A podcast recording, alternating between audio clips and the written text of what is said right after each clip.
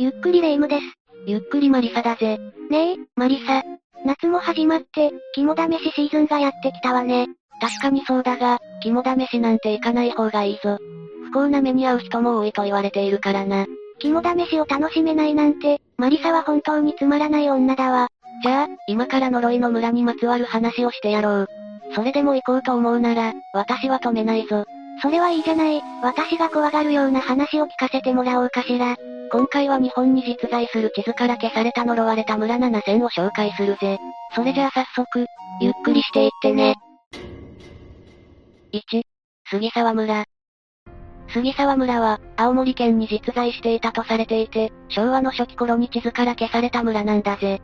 この杉沢村では、ある一人の村民が発狂し、住む人全員を殺害した後に自殺してしまったことで、誰も住む人がいなくなってしまったそうなんだ。それにより、隣の村に併合される形で、この杉沢村は存在を消されてしまった。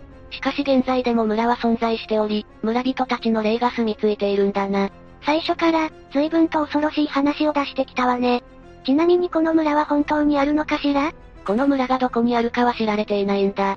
2000年頃にインターネット上で噂になり、人気番組アンビリバボーで取り上げられた。超人気番組じゃない。私もよく見てたわよ。アンビリバボーではその村を見つけられたの？いや、番組の調査では、杉沢村を見つけることはできなかったんだな。時空の歪みに存在し、現れたり消えたりする村これがアンビリバボーで出された結論だったんだ。ものすごく謎に包まれた結論が出されたのね。でも、青森に行けば見れる可能性はあるんでしょ？それはどうだろうな。しかし、杉沢村に関する情報はある。これから紹介する景色を見ることができたら、杉沢村が近づいているかもしれない。なんだか意味深な言い方するわね。ちなみに、どんな情報なの？まず杉沢村へ向かう道路には、ここから先へ立ち入るもの、命の保証はない。こう書かれた看板が立っているそうだ。次に、杉沢村の入り口には鳥居があり、その鳥居の根元にはドクロの形をした岩がある。もう危ないとかいうレベルは超えちゃってるのね。危害を加える気満々のシチュエーションじゃない。最後は、杉沢村の奥に廃墟があり、殺害事件の時の結婚が現在も残っているそうだ。この3つが、杉沢村について残された情報だぜ。3つだけでも、かなり怖い話ではあるわ。実際に村に足を踏み入れた人はいないってこと？踏み入れたことがある人の話のようだが、その時の写真など、しっかりとした記録は残っていない。杉沢村は、過去に起こった2つの事件をモデルにした都市伝説だという見方もされているんだな。一つ目は、1953年の12月に青森で起きた青森県新名村一家7人殺害事件で、二つ目は、1938年に岡山県で発生した、津山事件だ。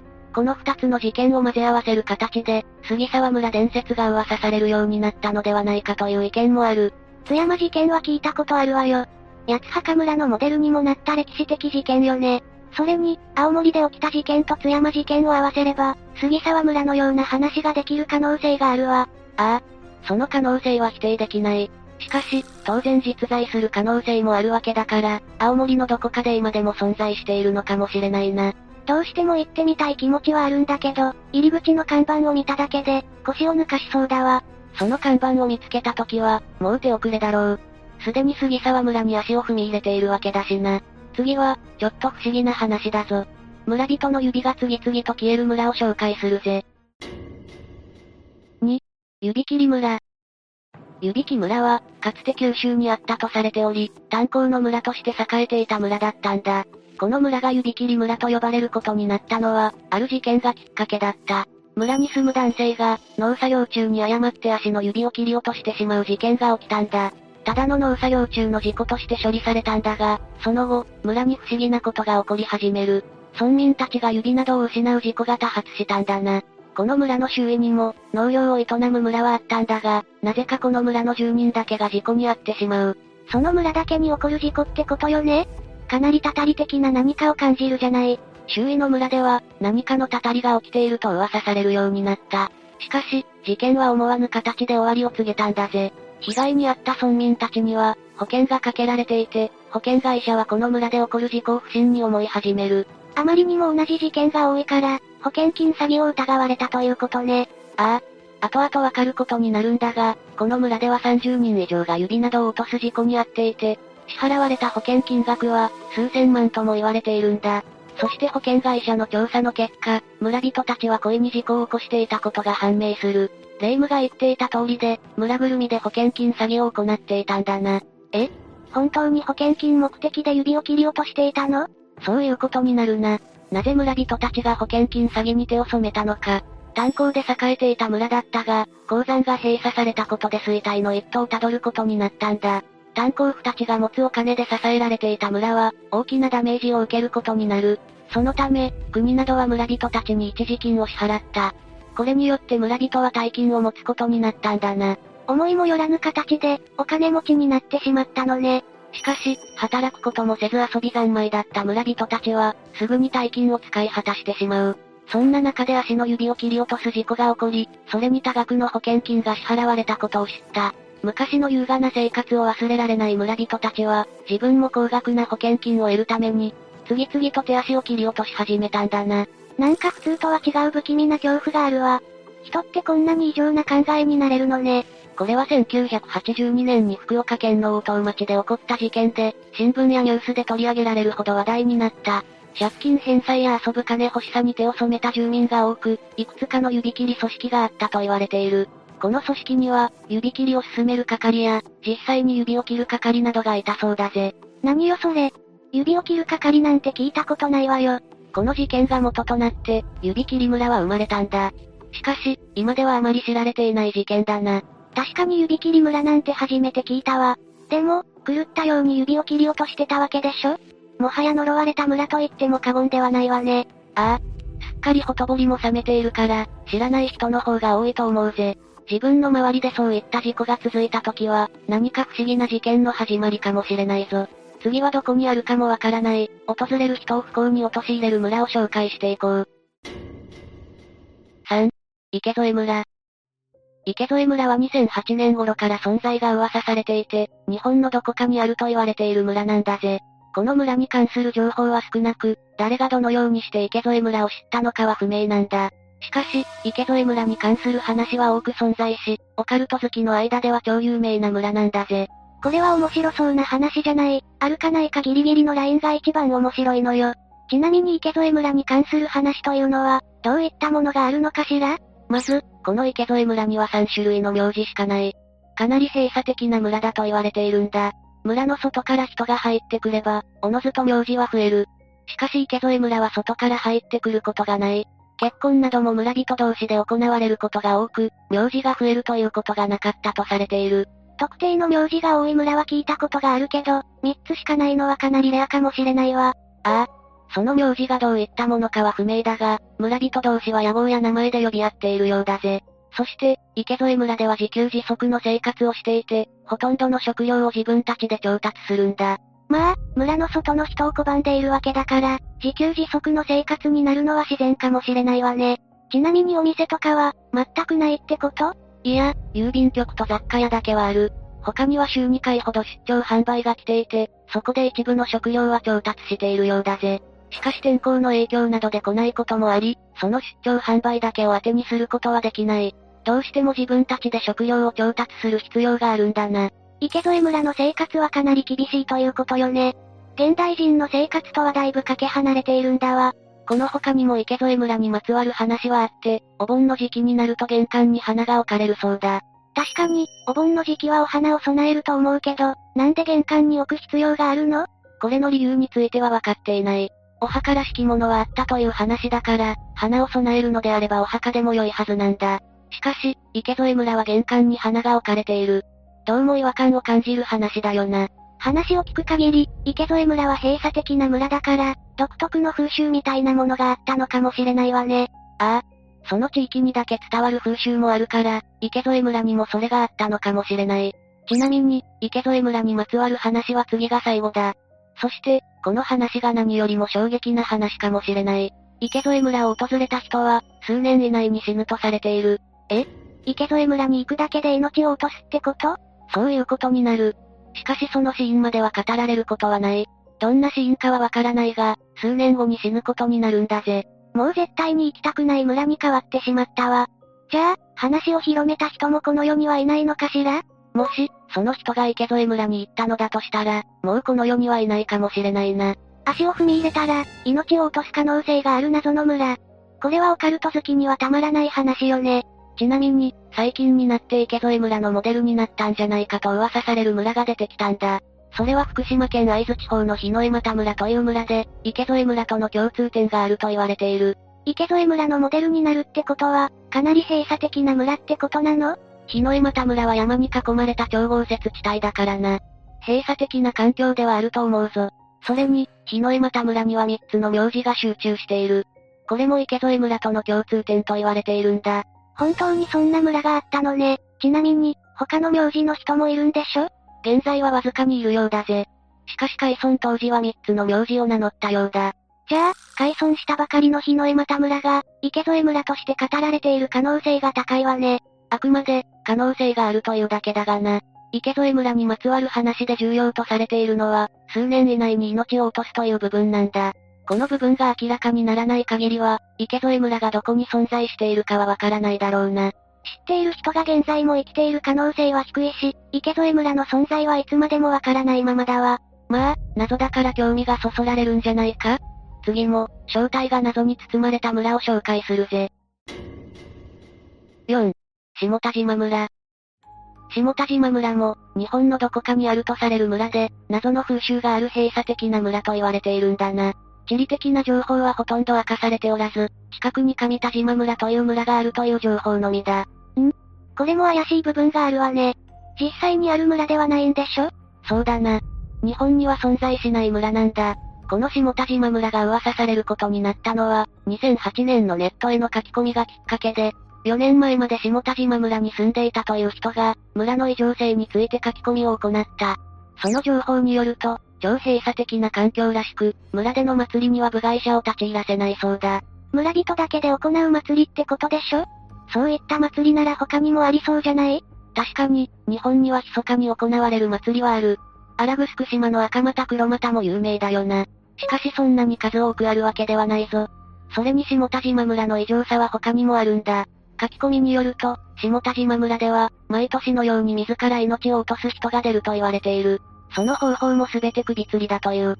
これは、かなり異常なことだと思わないか？確かに異常なことだわ。ちなみに上田島村もあるんでしょ？その村も閉鎖的で異常な村なの？いや、上田島村はそうではないそうだぜ。下田島村のみ、異常な生活環境なんだ。近くに似たような名前の村があるのに、生活環境は全然違うということよね。そういうことになるな。下田島村に関する情報はこれしか残されていない。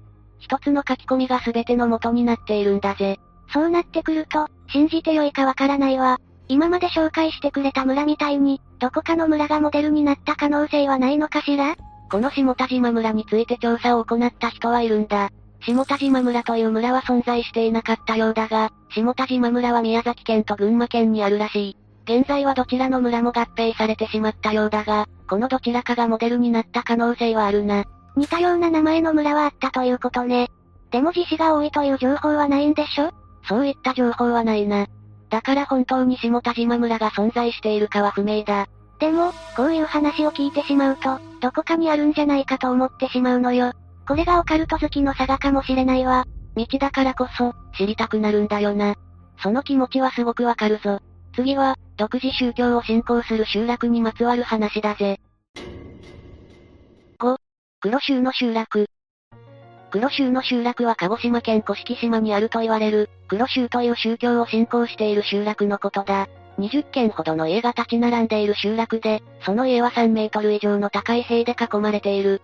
その塀の中では、悪魔の儀式が行われているという噂が広く伝わっているようだぜ。悪魔の儀式なんて、随分と恐ろしいことするわね。それに黒州って名前もかなり独特じゃない？この黒州という名前はクロスが由来なんだ。日本語だと十字架という意味だな。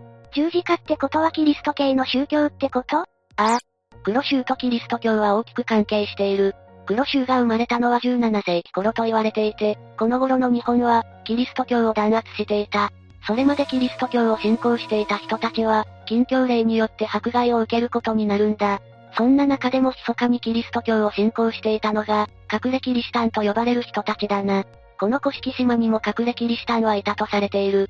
その人々がもともと住んでいたとする説や、迫害によって逃れてきた人々とする説もある。ここは諸説あるんだが、どちらにしろ黒州は古式島の隠れキリシタンによって信仰されていたんだ。隠れキリシタンが、密かに信仰を続けるために、黒州という宗教を作ったのね。ああ。そういった歴史的背景もあり、黒州は独自の慣習を持つ組織になっていく。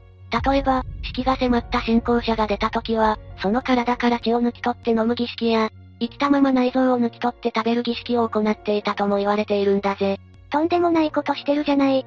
そんなこと本当にしてたのかしら？いや、黒州の活動内容は郊外厳禁とされていて、そのような記録が残されているわけではない。3メートルという高い塀で覆われた家についても、秘密を守るためと言われることが多いんだ。どこか秘密結社に近い存在だったんだろうな。まあ、本来のキリスト教からはかけ離れているわね。でも、その頃はキリスト教を迫害していたんでしょ？悪い噂が流れてしまっただけじゃないの？確かにそういった可能性もあると思うぞ。当時はキリスト教を弾圧する目的で、多くのデマが流されていたんだ。そのデマによって、黒州が悪魔のような集団にされてしまったんじゃないかという意見もある。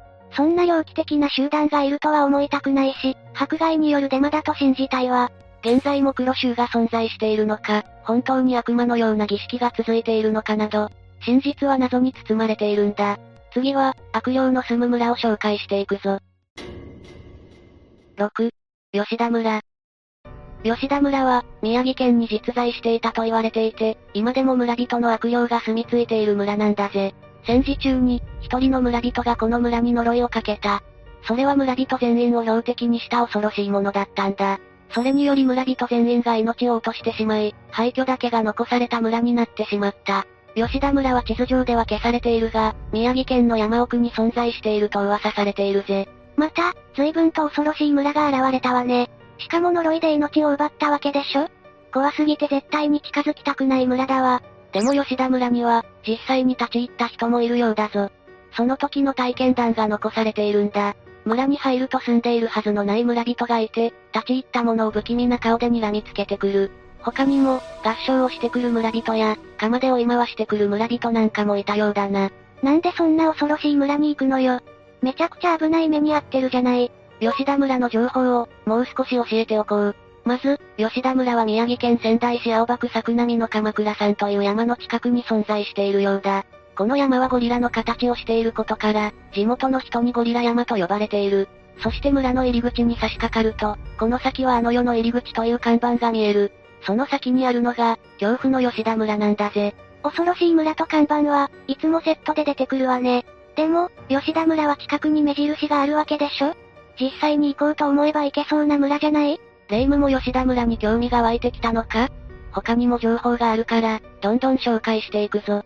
吉田村は電波が届いておらず、すべての携帯電話が圏外になってしまう。それに村にある廃墟には、当時使われた呪いの道具が残されているみたいだな。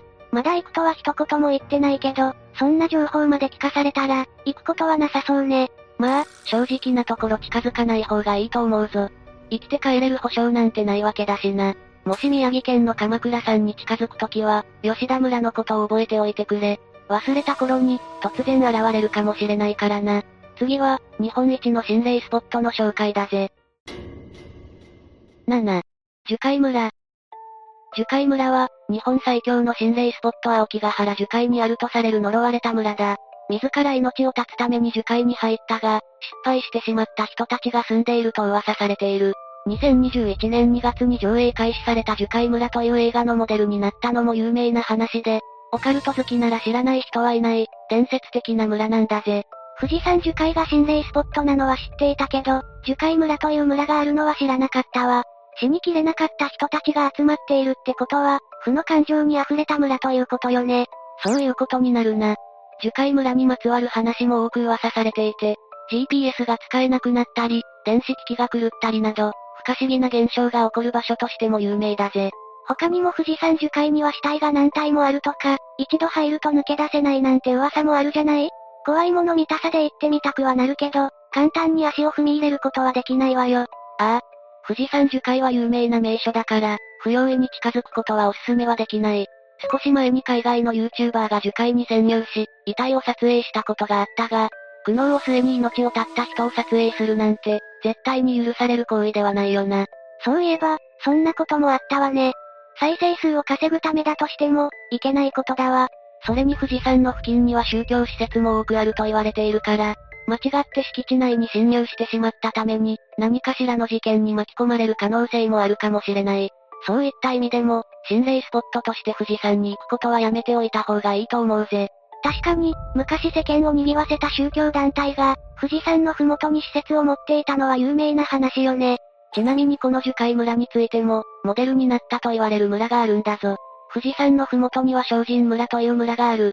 数軒の民宿などが立ち並ぶ小さな村で、樹海村のモデルとされていた村なんだ。じゃあ、樹海伝説と精進村を結びつけたのかしら。まあ、あくまで噂されていた村だから、本当の樹海村はどこかに存在しているかもしれない。しかし、本物の樹海村を見つけてしまった時は、もう生きて戻ることはないとは思うぜ。やっぱり名実ともに最強の心霊スポットね。話をするだけでも、背筋が凍るほど怖いわ。というわけで今回は日本に実在する地図から消された呪われた村について紹介したぜ。それぞれの話に恐ろしいポイントがあったわ。本当に怖いもの見たさで行くべきではないわね。火のないところに煙は立たぬというだろ？噂されるということは、何かがある場所ではあるんだ。霊夢が興味本位で近づくことがないように、またの機会に、別の呪われた村について紹介してやろう。というわけで、今日の動画はここまで。動画が面白かったら、高評価とチャンネル登録よろしくお願いします。最後までご視聴いただきありがとうございました。